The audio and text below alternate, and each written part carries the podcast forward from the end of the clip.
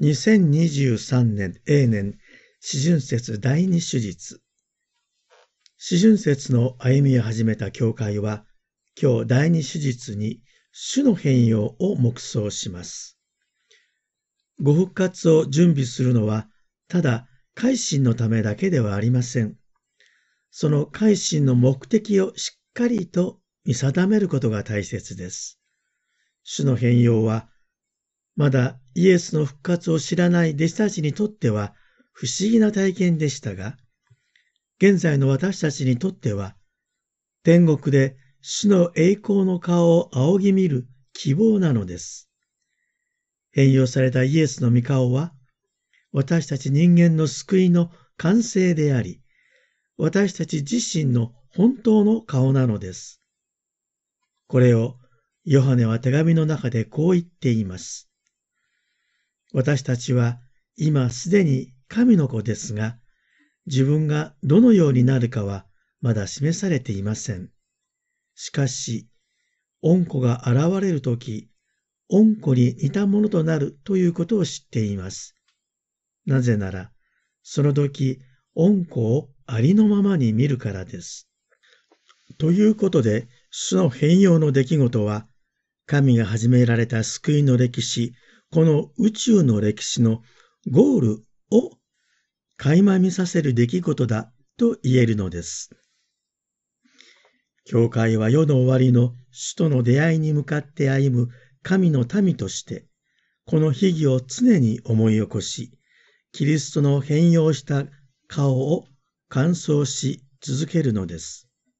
それは私たちが苦難と絶望の中に追いやられた時に決してうろたえないようにするためです。イエスの変容の出来事は、イエスにとっても、弟子たちにとっても、決定的な転換期にあたりました。これを境に、イエスは、エルサレムの受難に向かって歩み始めることになるのですが、弟子たちにとっては、私の愛する子に聞けという天の御父からの声だけが重くのしかかりました。イエスがヨルダン川で洗礼者ヨハネから洗礼を受けられた時にもこれと同じ、これは私の愛する子、私の心にかなうもの、これに聞けという御父の声が聞かれましたが、ペトロとヤコブとヨハネの三人の弟子たちは、この言葉を初めて聞いたのです。私の愛する子に聞け。一体イエスから何を聞けというのでしょうか。イエスに聞けとは、イエスに従って歩みなさいという命令であり、それは実際のところ、イエスと苦しみを共にすることでした。だからパウロは今日の第二朗読でも同じことを手も手に言っています。愛する者よ、神の力に支えられて、福音のために私と共に苦しみを忍んでくださいと。そこでイエスの変容の出来事はイエスご自身のためではなく弟子たちのためであったことを忘れてはなりません。つまりイエスの受難の予告を聞いても理解しないままであった弟子たちが最後のイエスの受難の姿を見たときに、うろたえないためだったのです。ところが突然、イエスの変容を目の当たりにしたペトロは、そのようなことをつゆ知らず、ただ感激のあまり、神の思いよりも人間的な思いが口から出て、私がここに仮小屋を三つ建てましょうと言ってしまいます。イエスとそばにいたモーセとエリアのための小屋を建てて、その場にずっと一緒にいたいと思ったのでしょう。主の栄光を自分たちの間に留めておきたい。いや、それ以上に、見たい時に見られるようにしたいといった考えは、主の栄光を自分の所有物にしようとする愚から人間的な思いでしかありませんでした。もちろん、主の栄光は人間の所有物になってしまうものではありません。そのようなペトロの思いを遮るかのように、雲の中から、これは私の愛する子、これに聞けという声が聞こえたのです。弟子たちは神の声を聞いたので、非常に恐れて地にひれ伏しました。イエスはそんな弟子たちに近づいて手を触れ、起きなさい、恐れることはないとなだめ、山を降りるときには、今見たことを誰にも話すなと命じられたのでした。弟子たちは山の上でしばらくの間、主の栄光の輝きに包まれて、永遠という世界に引き込まれたようでしたが、たちまち日常生活の現実に引き戻され、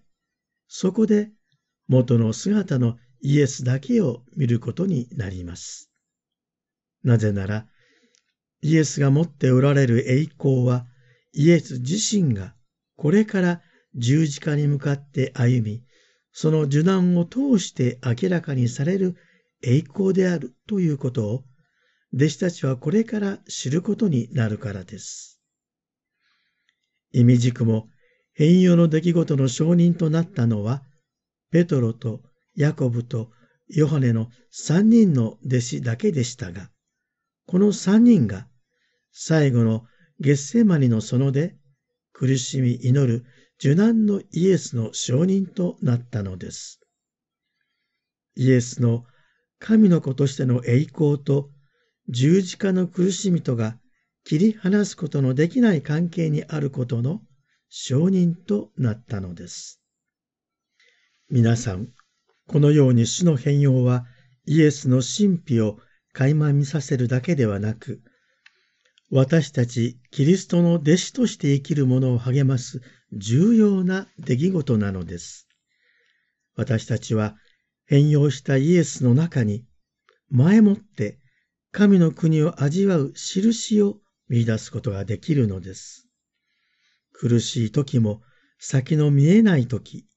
その時こそ